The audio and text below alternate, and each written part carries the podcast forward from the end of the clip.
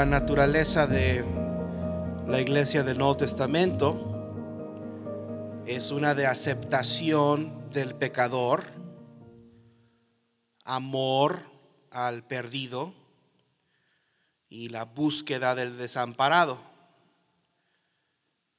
Sin embargo, la palabra de Dios nos enseña en este pasaje que acabamos de leer que hay ciertas cosas que no se permiten en la iglesia. Estamos tomando ah, varias semanas para hablar acerca de la separación del mundo, los estándares, ah, las convicciones. Y la última vez que prediqué, creo que fue la semana pasada, hablamos acerca de la separación no solamente de las cosas del mundo, sino que Dios también nos manda que nos separemos hasta de algunos hermanos que andan desordenadamente, hermanos que cambian su doctrina, empiezan a enseñar otras cosas y creer otras cosas. En este pasaje se nos enseña que llega el momento en que hay gente en la iglesia que tenemos que pedirles que se vayan. Es bíblico. Mientras que el propósito de la iglesia es alcanzar al mundo para Cristo, no es el propósito de la iglesia permitir que el mundo penetre y corrompa la iglesia. Y Pablo escribe a la iglesia en Corinto y señala a algunos que están viviendo en inmoralidad. Ahora, para Dios pecado es pecado. Um, para Dios hay pecados aún, aunque para Dios pecado es pecado, para Dios hay pecados que son abominación. Hay pecados que afectan la relación de Dios para con la iglesia. Y hay pecados que frustran la gracia y pecados que frustran la paciencia de Dios. La inmoralidad es uno de esos pecados. La inmoralidad incluye el pecado de la fornicación, el adulterio, la sodomía y mientras que Dios ama al pecador, sinceramente ama al pecador, Dios aborrece el pecado que comete. El hombre, y más específicamente el humanista, trata de borrar la línea entre el pecado y el pecador. lo, estamos, lo vemos mucho, mucho en este, en, este día, en esta, en esta época, que la persona no se distingue de su error. Por eso a una persona que se embriaga, se le dice alcohólico. Y hasta se trata de convencer a la sociedad de que el alcoholismo es una enfermedad. El alcoholismo no es una enfermedad, es pecado. El alcoholismo se puede dejar como el pecado se puede dejar. E-, es muy fácil dejar de ser alcohólico. Muy fácil. Así de sencillo es, no tomes alcohol. Así de fácil. Muy fácil dejar de fumar cigarro. Muy fácil dejar de ser marihuanillo. Amén, Pedro. ¿Cómo? No toques el churro. déjalo. Eh, y luego también está el tema de la ideología de género de que una persona que en su pecado decide abandonar el sexo que Dios le asignó cuando Dios lo creó y cambiarse de sexo, le dicen género, no hay géneros, hay sexos. Ah, y, luego, eh, es, que, es que si hay géneros, entonces ya no hay, ya no hay dos géneros, hay tres, y luego hay cuatro, y luego hay diez, y luego hay quince, y luego hay quienes dicen que hay un interminable número de géneros. No hay dos, Dios hizo al varón y a la varona. Varón y hembra. Hombre y mujer. Y se acabó. Pero se borra esa línea. Entonces ya no puedes aceptar al pecador sin aceptar su pecado. De acuerdo al humanista. Pero Dios sí lo ve como dos cosas distintas. Ahora, Pablo dice que había enviado a Timoteo a pastorear a los corintios. Pablo se, ausentó y mandó a Timoteo, y eso lo vemos en el versículo 17. Timoteo probablemente le estaba reportando lo que estaba sucediendo en la iglesia. No sé si le estaba mandando WhatsApps o le estaba mandando por Twitter o no sé cómo. Pero cuando Pablo se entera de que hay entre ellos contiendas y divisiones, escribe esta carta. Y Pablo les dice que va a ir a verlos y que él va a ir a tratar el asunto. Dice que algunos de ellos están envanecidos. Están viviendo como si Pablo nunca hubiese de ir. Están viviendo como si Pablo nunca fuera a decirles algo. Y así hay cristianos en la iglesia. Pues el pastor dice que me va a quitar mi clase si no diezmo, pero nada, no, no, no se lo hace a nadie. Ah, pues el pastor dice que es obligatorio ir a ganar almas el jueves y si no, no podemos cantar en el coro, pero nunca baja nadie del coro. Ah, pues el pastor dice que este, ya no voy a poder ser ujier si, si, no asisto fielmente a tres cultos por semana, pero no creo porque hay hermanos que son ujieres que no son fieles. Digo, así hay gente en la iglesia. Pero Pablo dice, iré pronto a vosotros. Y les pregunta, ¿cómo quieren que vaya? ¿Con amor? ¿Con espíritu de mansedumbre? ¿O con vara? De hecho, se me olvidó, Tommy, se me olvidó bajar a Charlie de la camioneta. Tráeme a Charlie, porfa. Ten las llaves. Para nada, no, no, no le llegué. Ando todavía, ando. Eso de la influencia tiene unos buenos medicamentos, ¿verdad, Pedro? Amén. Pero Pablo, Pablo les dice, ¿cómo quieren que vaya a vosotros? ¿Con espíritu de mansedumbre o con vara? Ay, el pastor es muy duro. Ay, el pastor es bien enojón. Pues hasta donde yo sé, yo nunca, a ustedes nunca los he agarrado a varazos. Alguien aquí puede decir, no, el pastor me, me llamó a su oficina y me agarró a golpes. ¿Alguien? Pablo es lo que está diciendo. ¿Cómo quieren que vaya con, con vosotros? ¿Con espíritu de amor? ¿Con espíritu de mansedumbre? ¿O con Charlie? Aquí está Charlie. Quiero que conozcan a Charlie. Ya conoce a Charlie, ¿verdad, Tommy? Sí, ok. Este es Charlie. Charlie es el mejor amigo del papá. No, no se ocupa mucho con Charlie. Mira, así, nomás con dos de Me parezco a Harry Potter, ¿verdad? Shambalabam. Y casi así es magia que se portan bien los niños de repente. Nomás le digo, Charlie, Charlie, y pum, se portan bien. Y Pablo, Pablo dice, ¿cómo quieren que llegue con, con... Ahora, ay, pues es que el pastor es bien brusco. Ay, bueno, ustedes deciden. Si la iglesia fuera amable, a lo mejor el pastor fuera amable. Si la iglesia fuera sumisa, a lo mejor el pastor no tendría que sacar la vara de vez en cuando.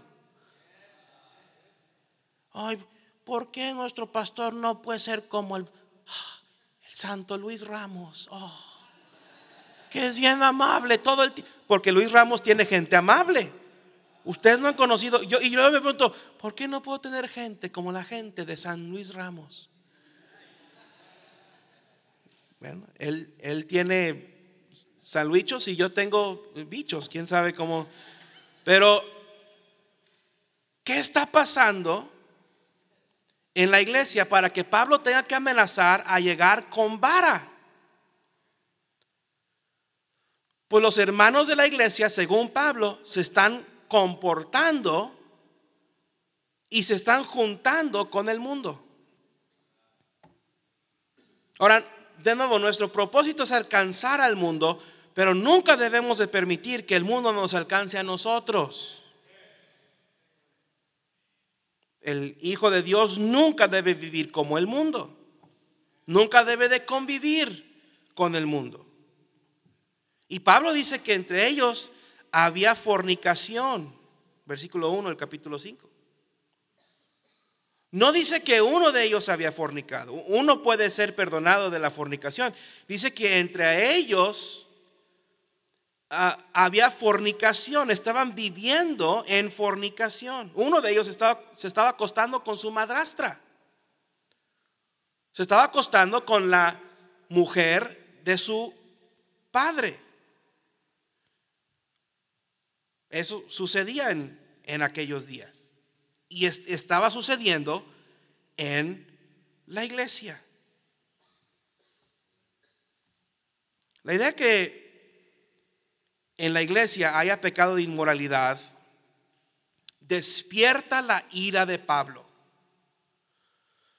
Más adelante Pablo dice que aquellas personas que eh, están viviendo en fornicación deben ser entregados al diablo. Dice, para que su cuerpo sea quemado y por si acaso su alma pueda ser salvada. ¿Qué está pasando? ¿Cómo puede ser que en una iglesia como la iglesia en Corinto hay hermanos que viven con pecado de inmoralidad en sus vidas? Pero sucede y no debe ser tolerado. Pablo les dice, yo, no estoy con ustedes físicamente, pero estoy ahí en espíritu. Hagan de cuenta que estoy ahí físicamente y saquen esa persona de la iglesia. Amen sus almas, pero no toleren el pecado. Qué acusación tan dura. Pero qué declaración tan necesaria. La iglesia no puede hacer lo que le corresponde mientras los miembros de la iglesia vivan con el cáncer del pecado. Se nos ha mandado a llevar la lucha hasta las puertas del Hades, hasta las puertas del infierno. No que el infierno vomite su suciedad sobre nuestras bancas. Hermano, estamos listos, estamos dispuestos alcanzar a los perdidos, pero no debemos de vivir en perdición. Hace, hace tiempo atrás un joven de la iglesia trajo unos muchachos. Se molestó conmigo porque yo no dejaba que una de las señoritas que lo acompañaban entrara al culto como estaba vestida. En ese entonces teníamos eh, acá de este lado, y hay gente llorando en el culto, acá de este lado las oficinas, yo venía, caminando de allá. Y habían unos jóvenes acá enfrente del edificio C y, y, y tuve que, a ver si estoy viendo bien, una señorita con un chor, yo tengo truzas más largas que ese chor. Y le dije al muchacho, ella no puede entrar al culto así. Llévala con una hermana que le preste una falda para que pueda entrar al culto. Oh, se me enojó. ¿Qué, es eso? ¿Qué no aman? Sí, amamos a las, a las prostitutas, pero no dejamos que vengan a prostituirse a la iglesia. Amamos a los borrachos, pero no dejamos que vengan a tomar aquí. Amamos a los marihuanos, amén Pedro, pero no dejamos que vengan a fumar su churro en el coro. Yo no soy juez, pero sí soy pastor. Y me toca como pastor proteger al rebaño. Eso es, lo, que, lo que le corresponde al pastor de las ovejas, protegerlas. Y mientras sea el pastor de esta iglesia, voy a proteger a esta iglesia del pecado. Hay personas que ya no vienen a esta iglesia porque yo les he pedido que no regresaran. Ay, pastor, pero no, eso no es un poco duro. Sí, es muy duro. Es muy difícil. No me gusta hacerlo. Pero alguien tiene que hacerlo. Mire el versículo 6, capítulo 5. No es buena vuestra jactancia. ¿No sabéis que un poco de levadura leuda toda la masa? Solo se necesita un poco de liberalidad con el pecado para echar a perder toda la iglesia. Por eso cada año los diáconos y yo revisamos las políticas y las reglas de los que participan en los ministerios de esta iglesia. Por eso de vez en cuando establecemos nuevas reglas por eso estamos a punto de hacer más estrictas las reglas que se les va a entregar el domingo 18 en la noche a cada persona que, asista a la iglesia. Porque parece que hay algunos hermanos de la iglesia que nada más no entienden. Se les explica, se les dice, se les, se les enseña y no entienden y no entienden y no entienden. Y está bien. Pero ganas me dan, no, no estoy diciendo que lo voy a hacer, pero ganas me dan que en lugar de decirles que la falda tiene que ser de la rodilla para abajo tantos centímetros, mejor del piso para arriba tantos centímetros. 10 centímetros del piso tiene que llegar la falda. Porque algunas hermanas no entienden y, entre más pasa el tiempo, más cortitas llegan con la falda y más cortitas llegan con la falda. Me dan ganas de poner un peluquero acá en el vestidor de los hombres, para cortarles la mecha que tienen algunos de ustedes. De mandarlos, órale, que, que los trasquilen.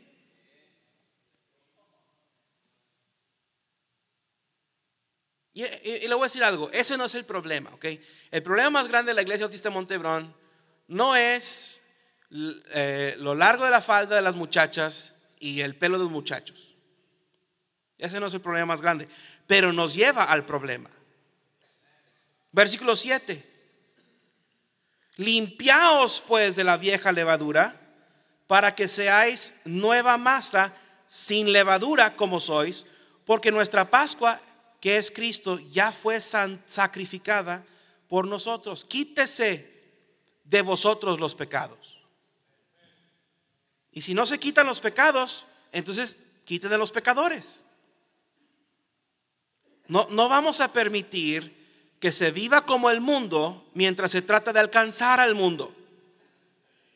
Nunca vamos a alcanzar el mundo viviendo como el mundo. Jack Hiles dijo que si usas al mundo para alcanzar al mundo, terminarás en el mundo. Y hermano, eso lo vemos otra y otra y otra vez de vez en cuando me mandan un mensaje o me llaman para pedirme referencias de una iglesia en Monterrey. Yo tengo una lista de iglesias que, a veces, ¿verdad?, les mando. Y, a veces me, es que una iglesia que me quede cerca, bueno, pues yo me meto a Google y empiezo a buscar iglesias en Monterrey. El otro día andaba buscando una iglesia en Monterrey. Encontré algo que decía iglesia, me metí a ver qué tipo de iglesia era.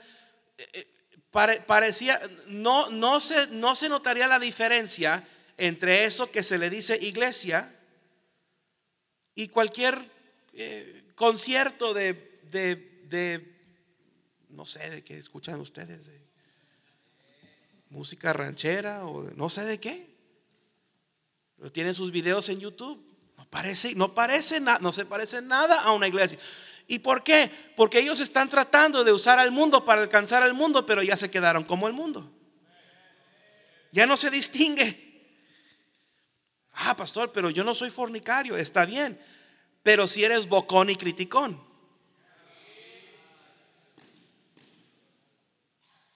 Hace mucho que no predico de esto.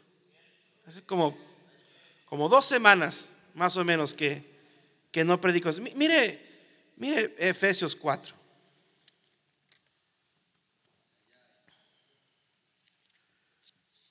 Efesios 4. versículo 31.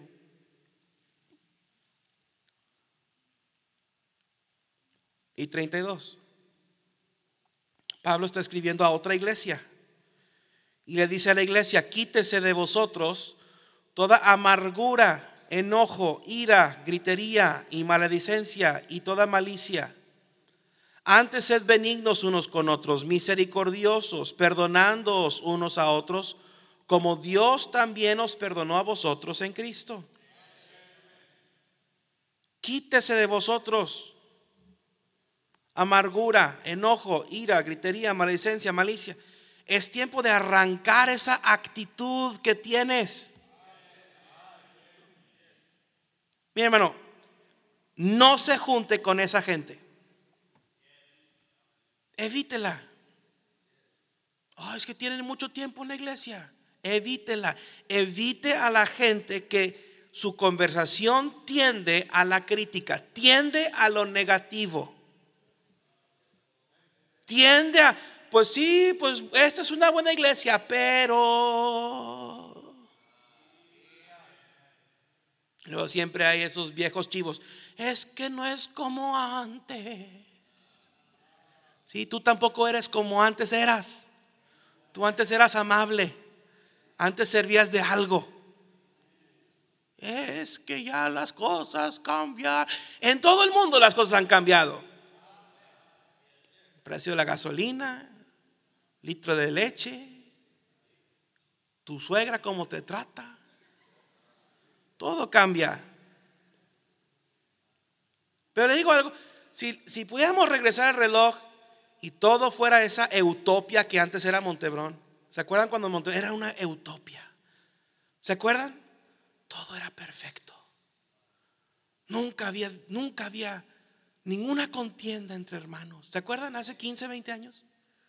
Todos eran sumisos al pastor. El pastor era un santo. El pastor predicaba el domingo en la noche, terminaba de predicar, ascendía al cielo, llevado por los ángeles, descendía como a las siete y media el miércoles traía el mensaje directamente del trono de la gracia, la impartía. Siempre había un avivamiento constante en la iglesia, miles salvos cada semana. ¿Se acuerdan esa utopia que antes existía? ¿Se acuerdan? es que, mire hermano, las cosas en retrospectiva nunca son lo que en realidad eran. Evite esa gente. ¿Dónde está la gente que dice, pues yo estoy emocionado por lo que Dios está haciendo hoy? Oh, yo estoy contento con, wow, que, Dios va a hacer con nosotros mañana. Qué bendición. Es lo que Pablo le dice a la iglesia en Corinto. Mira, regrésese a, al versículo 9. Os he escrito por carta que no os juntéis con los fornicarios. Versículo 9. Os he escrito por carta que no os juntéis con los fornicarios. Mira el versículo 10. No absolutamente con los fornicarios de este mundo, o con los avaros, o con los ladrones, o con los idólatras. Pues en tal caso os sería necesario salir del mundo. No te juntes con los fornicarios. Sí, pero tampoco te juntes con los avaros. No te juntes con los ladrones. ¿Sabes quiénes son ellos? ¿Robará el hombre a Dios? Pues vosotros me habéis robado. Y dijisteis, ¿en qué te hemos robado? En vuestros diezmos y ofrendas. Hay obreros de ruta que no están diezmando. Hmm. Hay maestros de escuela dominical que no están diezmando. Hay líderes de culto infantil, obreros de culto infantil, que no están diezmando. Hay, hay diáconos que no están diezmando. Hay estudiantes que no están diezmando. Oh. Tengo una lista de los que diezman y no diezman. Nombres y cantidades. ¿Quieres saber con quién juntarte? Te enseño una lista para que veas quiénes son los que no son avaros y ladrones en la iglesia. Algo está mal con el corazón de una persona que puede decirse cristiano, sentarse a escuchar predicación y enseñanza como hay en nuestra iglesia y quedarse con el anatema. No me malentienda. Hay personas en mi lista que pusieron un sobre, marcaron que era diezmo, pero no están diezmando. Porque usted no gana mil pesos en la semana, 100 pesos diezmo. Usted no gana mil. Yo sé cuánto gana usted. No gana mil. Ay, el pastor ya se está metiendo ya en áreas muy personales. Pues entonces, si no me puedo meter en áreas personales, ¿para qué soy pastor? No, no te enojas con el de Coppel cuando viene a cobrarte. No, no, no, no te enojas con los de comisión. Vas y pagas lo que te cobro. Bueno, pues es lo que es. Lo que es. Ni modo.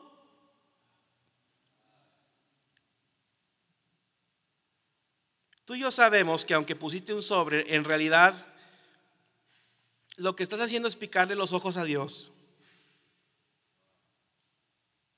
Pero Dios no puede ser burlado. Todo lo que el hombre sembrare, eso también segará.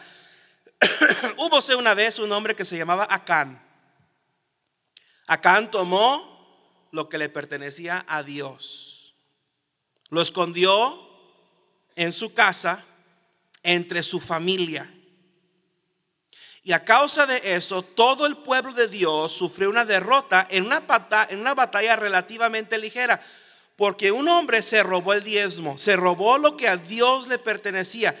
Todo el pueblo sufrió. Y escúcheme bien, por un miembro de la iglesia que no diezma, toda la iglesia sufre. A propósito, ese hombre y su familia fueron llevados afuera del campamento. Todos los israelitas los apedrearon Luego los quemaron después de apedrearlos y luego levantaron un montón de piedras que dice la Biblia que permanece hasta hoy. Jehová se ah, y Jehová se volvió del ardor de su ira y por esto aquel lugar se llama el valle de Acor hasta hoy. Jueces, Josué 7, perdón, por si quieres leerlo tú mismo. ¿Por qué? Porque alguien se quedó con lo que le pertenecía a Dios. Y hay cristianos que lo hacen cada semana.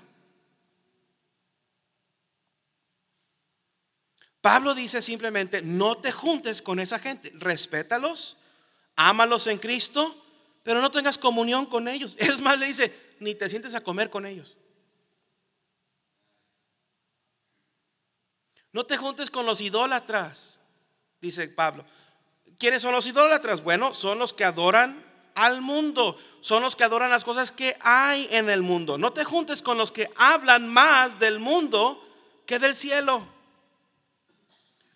No te juntes más con, con gente que tiene una mentalidad mundana, no una mentalidad celestial. Dijo, en muchas palabras le dijo, si te vas a juntar con esa gente, entonces ¿para qué te saliste del mundo? Pues, ¿De qué sirve? Versículo 10, pues en tal caso os sería necesario salir del mundo.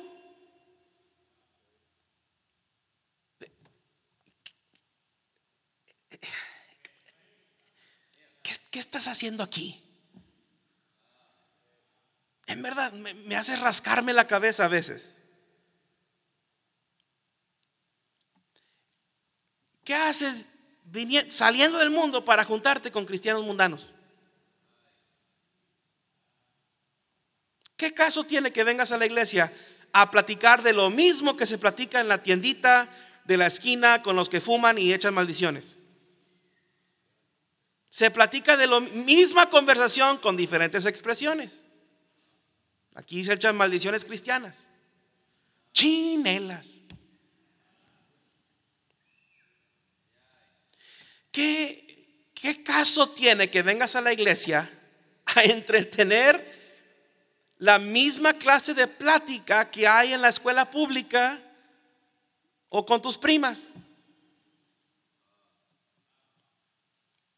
Estás perdiendo tu tiempo. Mejor quédate allá. Déjale lugar a alguien más.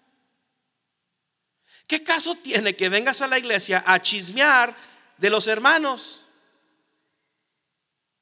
Cuando hay, hay muchos inconversos que viven allá en tu cuadra que podrías estar chismeando de ellos.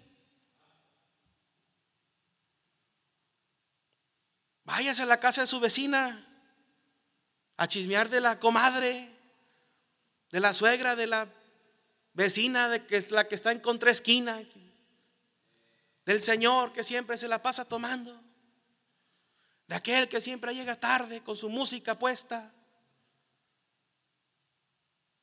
¿Qué quieres arrastrar esas cochinadas aquí a la iglesia, a platicar, a hablar, a andar chismeando de la gente de eso?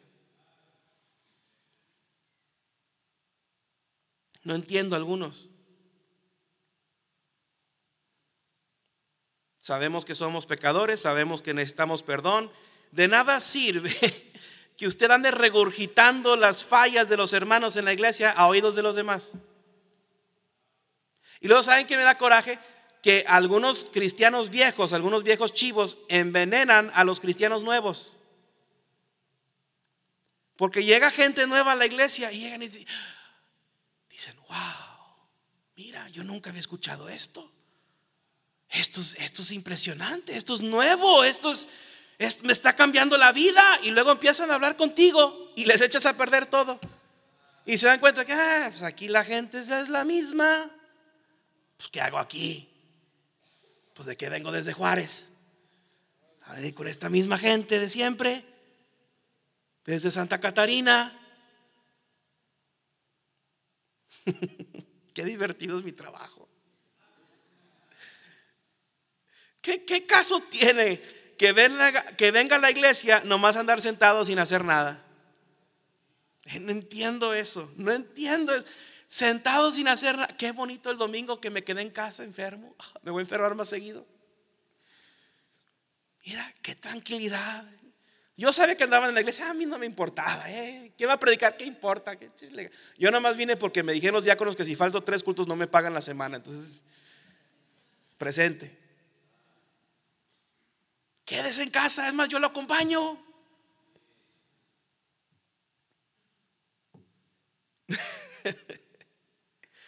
no diezmas, no das a la obra misionera, o prometes y luego no lo das.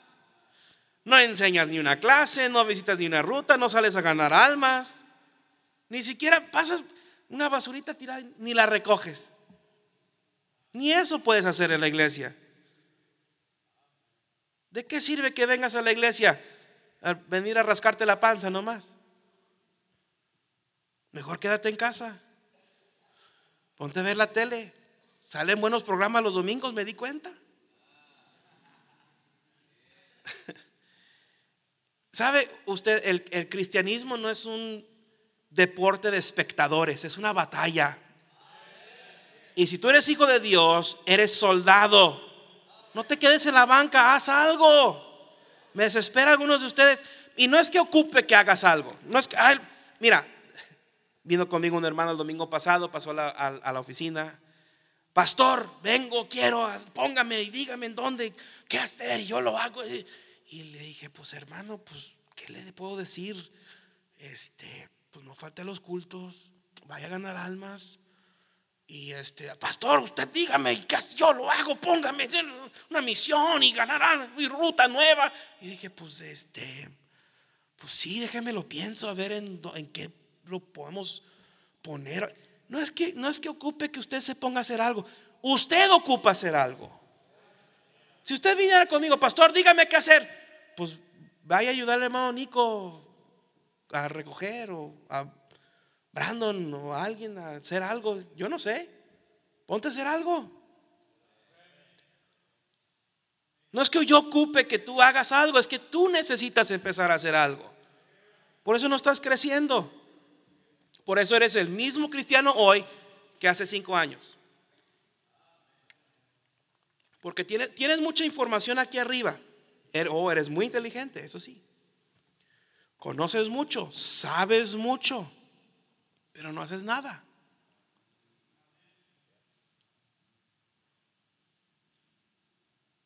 Abundan los que se llaman cristianos, Abundan los que se, los que se llaman hermanos, pero no son hermanos. Mire el versículo 11. Más bien os escribí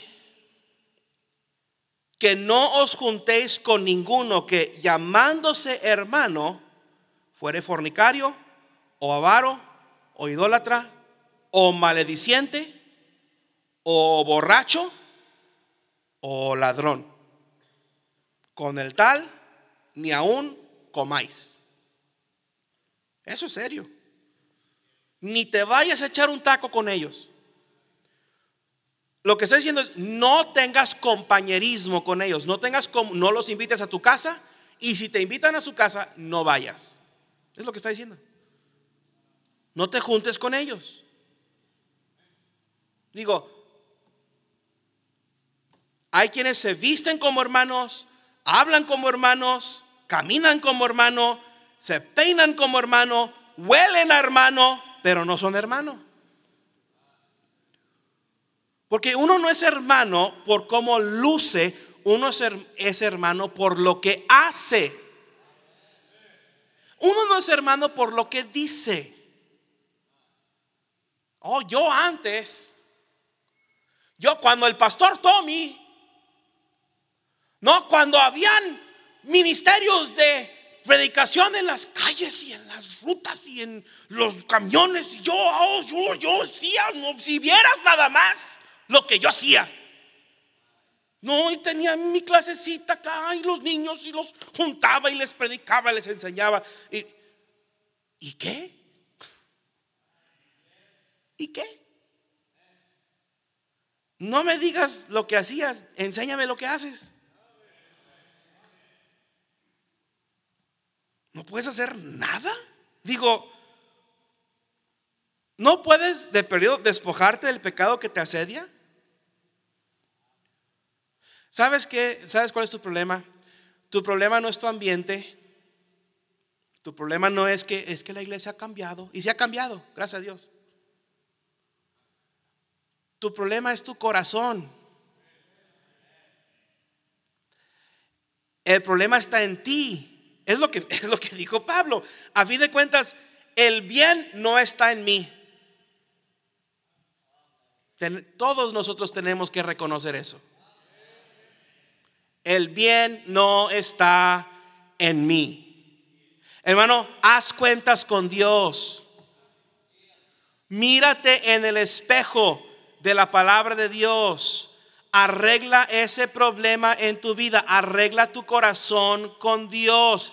Cáete de rodillas sobre el altar. Ruega perdón y luego deja tu pecado.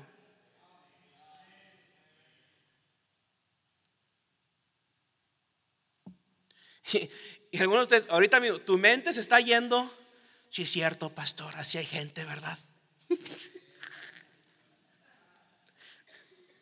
Ay, sí, ya sé. Así es el hermano este que está acá sentado, acá de este lado, acá, este. Así es él. Dígale, pastor, que escuche. Ojalá esté escuchando. A ver, si está escuchando. Dígale. Predíqueles, pastor. ¿Por qué no simplemente recibir la corrección tú mismo?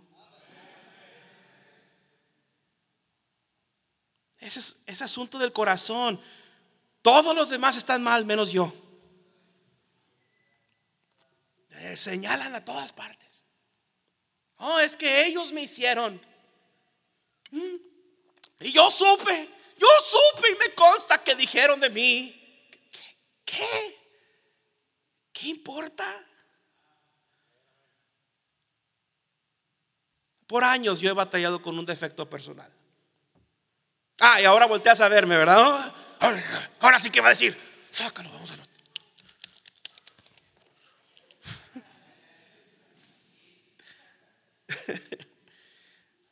Yo he batallado por años con el orgullo.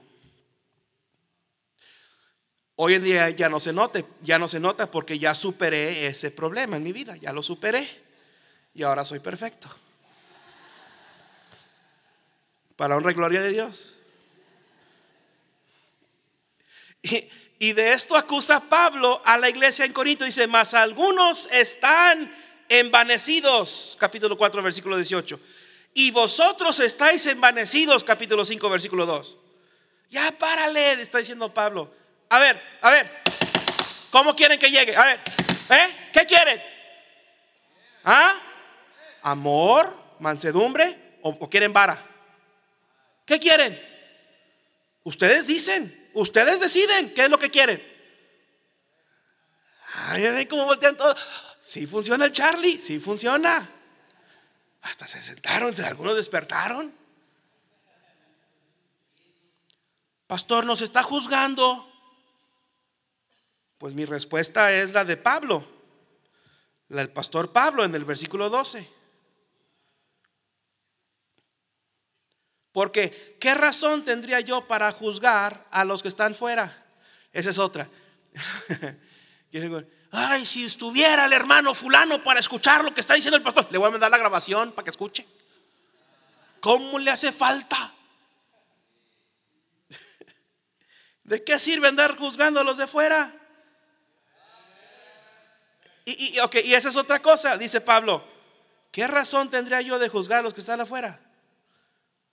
Pues ni modo, el pastor no se está juzgando, pues ni modo que juzgue a los de otra iglesia, ya juzgue a los pobres hermanos de San Luis, pobrecitos que andan hablando así ustedes de ellos.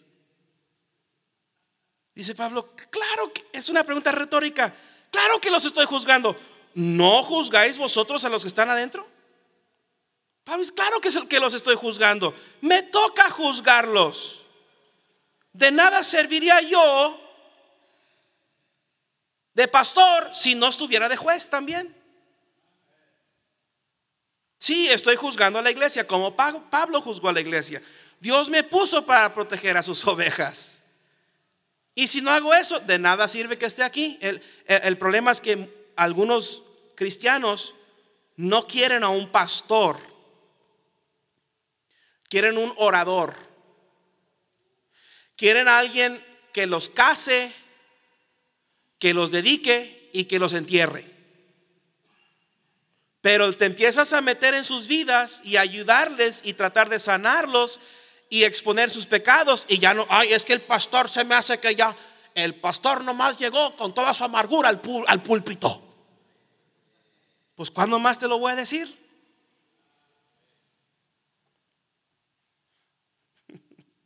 Qué divertido. Aparte es divertido. ¿Qué caso tiene que pastoree la iglesia si no voy a proteger la iglesia? Y, el pastor protege las ovejas no solamente de los lobos rapaces que están afuera, protege las ovejas de los lobos que se visten de ovejas. Y en cada iglesia hay lobos que se visten de ovejas. En cada iglesia ha habido lobos que se han vestido de ovejas y en cada iglesia habrá lobos que se visten de ovejas. Es parte de la naturaleza de la iglesia. Y es un trabajo constante del pastor de tratar de proteger a las demás ovejas de esos lobos rapaces. Y si no voy a proteger a la iglesia, como Dios me ha mandado como pastor proteger a la iglesia, pues mejor me dedico a un negocio honrado. Mejor me pongo a vender elotes. Hago buenísimos elotes. Me salen tiernitos. Mejor me pongo a podar jardines. A un trabajo honrado que, que, pague y que y no me voy a andar pasándola perdiendo mi tiempo con gente cabizdura, con gente rebelde. ¿Sabes que un rebelde? Pastor Tommy siempre ha dicho esto. No puedes hacer nada con un rebelde, no puedes ayudar a un rebelde. Si un, rebelde no quiere ser ayudado, no lo puedes ayudar, nunca lo vas a convencer. Pelearte con un rebelde es como pelearte con una mujer, nunca vas a ganar, nunca vas a ganar, acéptalo. La mujer siempre gana las discusiones, siempre.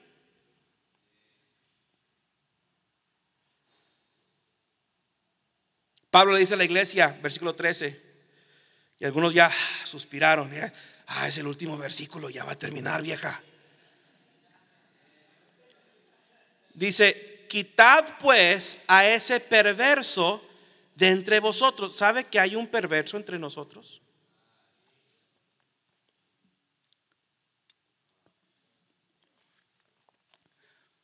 ¿Quién es, pastor?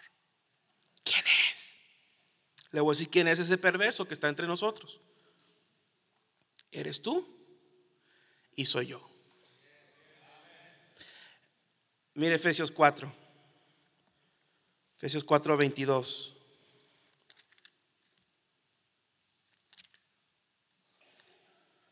Pablo dice en cuanto a la pasada manera de vivir, despojaos del viejo hombre, amén hermanas, despojaos del viejo hombre que está viciado conforme a los deseos engañosos y renovaos en el espíritu de vuestra mente. Parece mucho a Romanos 12:2. Y vestíos del nuevo hombre creado según Dios en la justicia y santidad de la verdad. Es tiempo que deje de vivir como vive el mundo y, comience a vivir como debe de vivir el cristiano. Es tiempo de dejarnos renovar eh, de espíritu y de mente. Es tiempo de quitar de entre nosotros mismos el hombre perverso, el hombre viejo que nos tiene viciados conforme a los deseos engañosos y vestirnos del hombre